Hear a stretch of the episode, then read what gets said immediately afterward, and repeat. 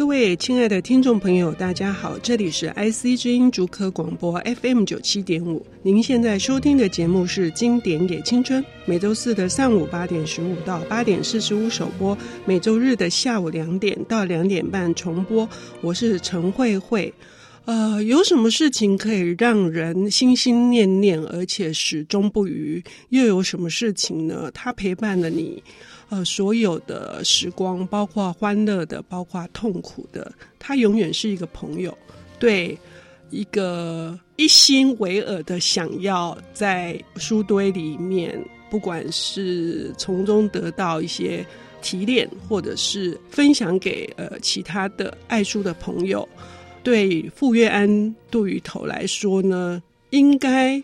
不是爱在心里口难开吧？你对书的爱，应该是这个很多的你的粉丝都知道吧？我们今天请到了领读人是一心为尔的作者傅月安，呃，鱼头好，大家好。你知道那个我有很多朋友啊，啊，睁开眼睛第一个要看 FB，你是其中之一耶。是啊，我也是看 FB 啊。那他们看我，我也看他，啊，不就 不就这么回事吗？看你看吧，看你可以看到很多不止小宝的事情，还可以看到很多你对于书，而且是真的是古今中外的书，哎。哎呀，就。就这辈子也只会这件事，其他的我也不行啊。但是呢，呃，我也很想有一天我能说这句话。你也可以啊，只是你你没有我，你没有我这么这么个厚脸皮而已，啊。没有没有没有，你不要这样讲好不好？那你这样讲呢，我就更不好意思了。你今天能够请到你来跟我们谈这个作家呢，是我梦寐以求的。因为在你在远流时代担任网站的主编，以及呃这个。后来又去编书了，对对，编书的这个叫《杜鱼头森林》，绿杜鱼，绿绿杜鱼森林的系列之一。是，其实那那段时间哈，我就特别注意到这本书，可是它好像在台湾并没有那么被熟识呢。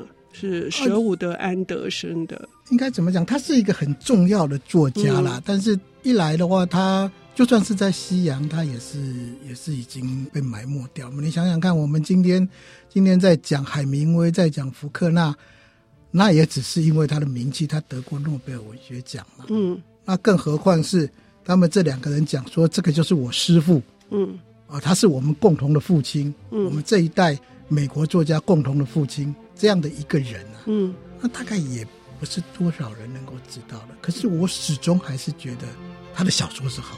嗯，尤其是他那一本那个《小城之人》啊，那、嗯、是非常非常好的。这也是台湾唯一一本就是舍伍德安德森在台湾的中译本。对对对对，就繁体字的话，大概只有这、啊。所以你引进了一本这么重要的书，其实不是引进啊，是是因为我年轻的时候看过他这本书的译本有一些传奇呀啊，啊，因为他最早是在一九四五年的时候就大战结束嘛，那美国国务院的新闻处啊，嗯。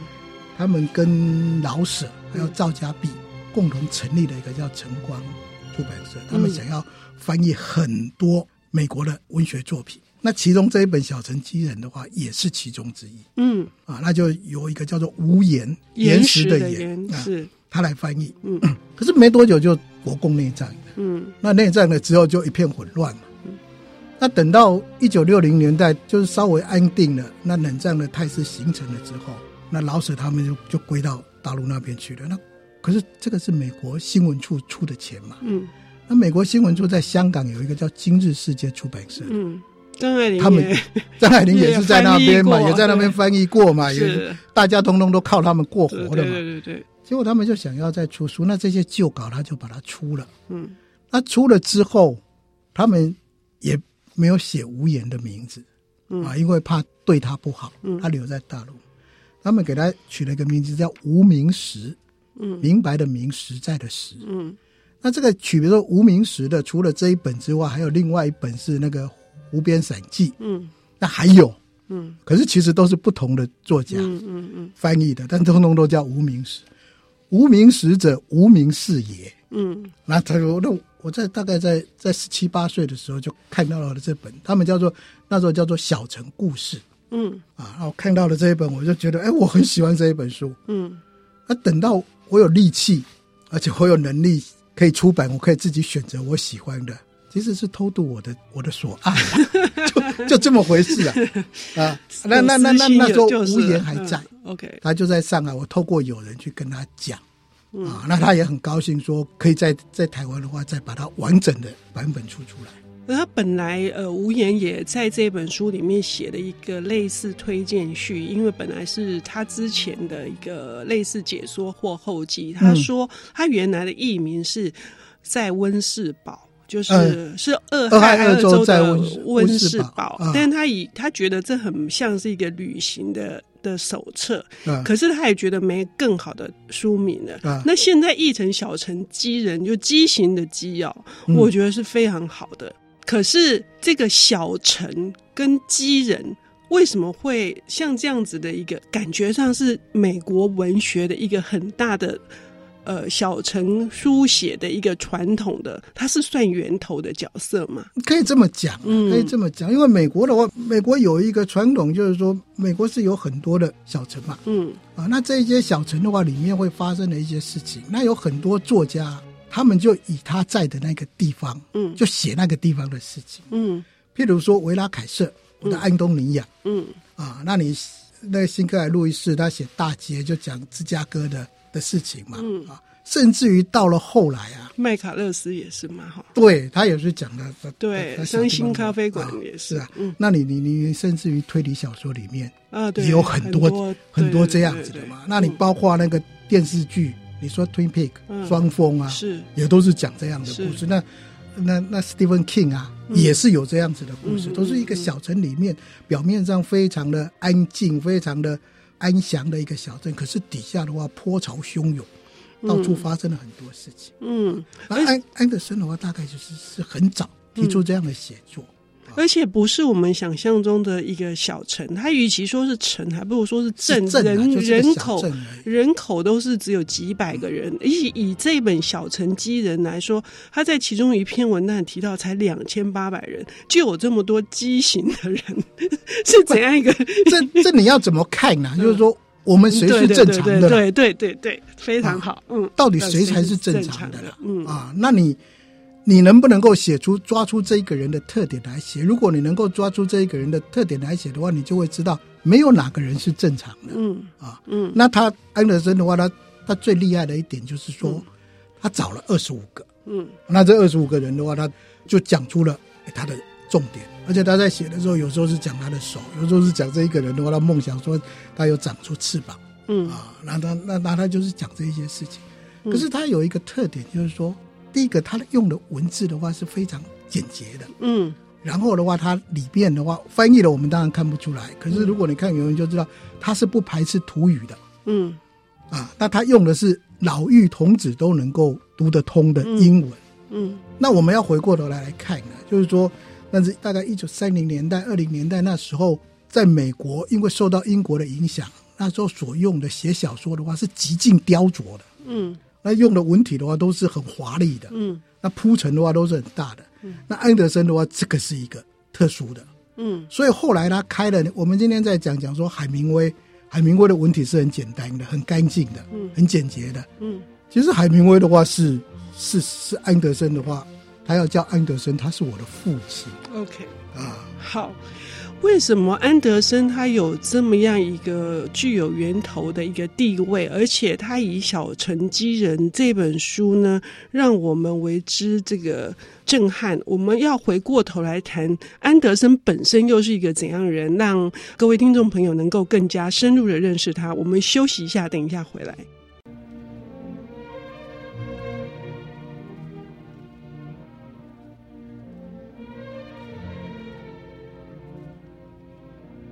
欢迎回到 IC 之音主客广播 FM 九七点五，现在进行的节目是《经典也青春》，我是陈慧慧。今天是呃扫夜工房的主持人、主编的雷香。还有周梦蝶，他当然编过的书很多。那他自己呢，也在前阵子出版的一个爱书人的这个杜鱼的一个总三结集，叫做呃一心为尔。那今天他带来的是他在呃远流的时代编辑的一个非常重要的是呃美国小城文学传统的可说是源头的。大师应该是我自己觉得，因为我非常喜欢他。他是经典啊，我不敢讲他大师。好，因为我很喜欢那种简洁的这种问题啊，所以呃，我在刚出版的时候就读了这本书，是舍伍德安德森。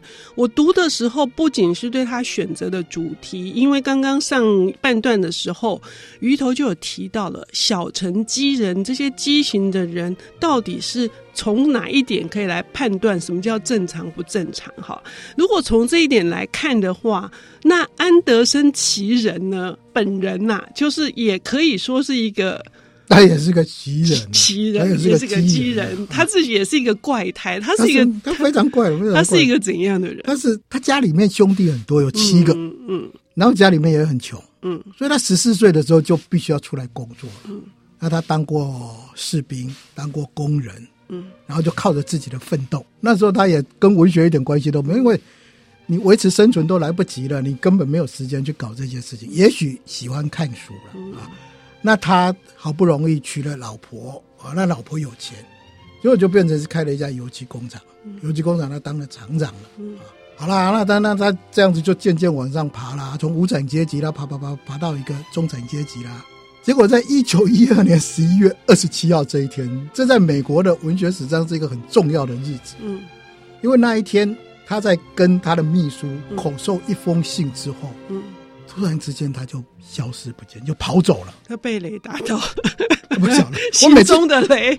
我每次读到这一件事情，我就想到了美国有一个很有名的美学大师叫桑塔桑塔亚纳啊，他在哈佛大学还是还是哪一个常春藤。嗯学校教书的时候，教教教教教教教到一半，粉笔一丢，跟学生讲：“我跟春天有约，就走了。”啊，那这个 这个、安德森他也是，他不晓得是不是也是跟春天有约，反正他就走了。他弃商从文了。四天之后，嗯，他在克里夫兰被发现，嗯，衣衫不整的，嗯，然后言语不清，然后他就把他的妻儿就丢下了，一个老婆，好像三个小孩就丢下了，他就跑走了。你想到的是那个桑桑塔耶纳啊，我想到的是高跟，高跟也是，他也是一个非常有名的，在银行工作，不是有名，就是他的身家非常丰厚。嗯、他有一天也是走了，我不要了，我不要了，跑去大溪地画画。那么弘一大师的话，索性出家 当了和尚嘛，对对对，对，这、啊、是非常戏剧性的。结果他去了之后，他就跑到芝加哥去了，跑到芝加哥去，他真的就开始那个了。开始创作了，那创作这样大概七八年之后，他写出了《小城畸人》，嗯，然后就成名了。那成名了之后，他陆续又写又写。那大家他也写长篇也写短篇，可是大家都是觉得说他的短篇比长篇要好。嗯，那这个人有一个特性，他非常喜欢提拔后进。嗯，那他提拔的后进里面，你说像费兹杰罗，嗯啊，跟他很好，海明威跟他很好，福克纳跟他很好。嗯那后来的这一些大咖们都跟他很好。那他自己因为后来也有钱了，他跟很多作家，他甚至他就成了一个一个流派。嗯啊，那海明威那时候刚刚出道，嗯，刚刚出道的海明威常常跑来找他，因为他是前辈了。嗯啊，那海明威也很喜欢他的那种文体，干净简洁的文体。结果他那时候一直想要到国外去，可是到底去哪里呢？他本来想要去意大利。嗯。结果是安德森跟他讲说：“你不要去意大利，你应该要去巴黎，巴黎嗯、因为他才刚从那边回来。嗯”他就跟他讲讲说：“巴黎有什么？有什么啊？有庞德，有一个很重要的叫做乔艾斯，嗯，那有有有谁？有谁？有斯坦因，嗯，然后有毕卡索，有谁？你应该要去那里，而且你的话就是适合那里的，嗯。所以流动的饗宴嘛，嗯，海明威去了那边，吸取了那么多的养分之后才回来了，嘛，这是他对那个海明威所做的最重要的一件事。嗯。但是等到海明威成名了之后，海明威就翻脸了，他才不认识。人家比对他的他的那个小说，就讲讲说，你这很明显的话是受到安德森的影响，他通通不承认，嗯，甚至于不停的常常就是去嘲笑他的老师了，嗯。啊，这个是是他跟他跟海明威，嗯，他跟福克纳也是这个样子。那他对福克纳最大的一个贡献是，福克纳对自己的信心不足，他总是觉得自己是乡下来的乡巴佬。嗯，可是安德森就跟他讲，讲说，你最重要是要做你自己，嗯，写你自己所知道，写你觉得你应该要写的，嗯，虽然你是密西西比河的一个小地方，你可以把这个小地方的特色写出来，你也可以写出一个非常好的东西，嗯，他这样子鼓舞他之后，所以福克纳真的就是写了，嗯，写了他的故乡嘛，嗯，那他一辈子通通都是在写他的故乡，结果写写写写也成名了，嗯，这两个人都得了诺贝尔奖。结果他两个成老师非常的寂寞，成名了之后就跟老师翻脸了。而且这个福克纳很不应该的，就是他跟一个漫画家嗯。合作，漫画家写了一本书，所以结果那本漫画家的文呐图文嘛，那他的文的话都是福克纳写的，那本小册子就是在嘲弄他的老师的，嗯，结果两个人通通都都都，可是安德森他从来不讲什么，嗯，他就是沉默，嗯。结果等到那个安德森过世了之后，他们两个反而就有点不好意思了。嗯、那海明威的话，最后讲了一个公道的话，嗯、他就讲讲说他是我们所有人的老师。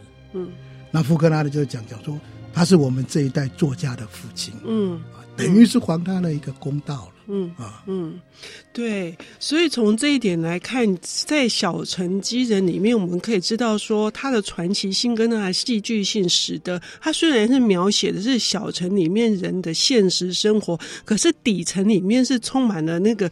梦想的神秘，那种神秘的那个力量，促使了安德森本人就是突然跑走了。所以，这个小城机人里面的每一个人，是不是也把这种现实跟迷离的这个地方，他处理的非常好？我觉得那个，我觉得，嗯，我觉得这个是他的特质。嗯，他的特质除了能够写这个的话，另外一个的话就是他能够用一种比较特别的方式来处理这个真实跟假，嗯，真实跟梦想的。事情，嗯，可是我最重要的一件事情，他是在讲，他还是在讲日常生活了，嗯，他就把他写的很多东西的话，他是在讲讲说，不管你人怎么样子去嘲笑平凡人的生活，大家都不喜欢当一个平凡人嘛，嗯嗯嗯、然后他会嘲笑很多人，你就千篇一律，每天都是过同样的生活，但是最终啊，嗯，你去嘲笑他的这个人，最终你还是要会被平凡的生活给收编了，嗯，每个人都是过的生活都是很平凡的，嗯。啊。然后平凡人平凡的生活啊，反过来会来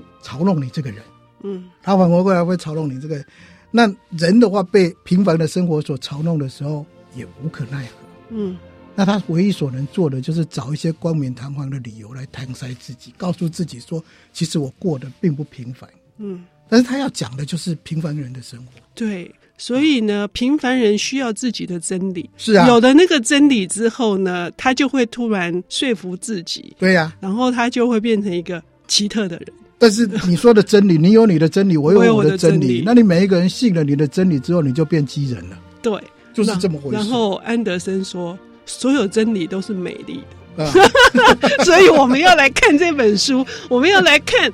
所有的平凡人为了让自己不被平凡生活所激怒跟呃嘲讽，以至于各种理由，又长出各种真真理。所有的真理都是美丽。我们谢谢鱼头今天带来这个呃美国作家之父舍伍德安德森的小城机人，谢谢，谢谢，谢谢。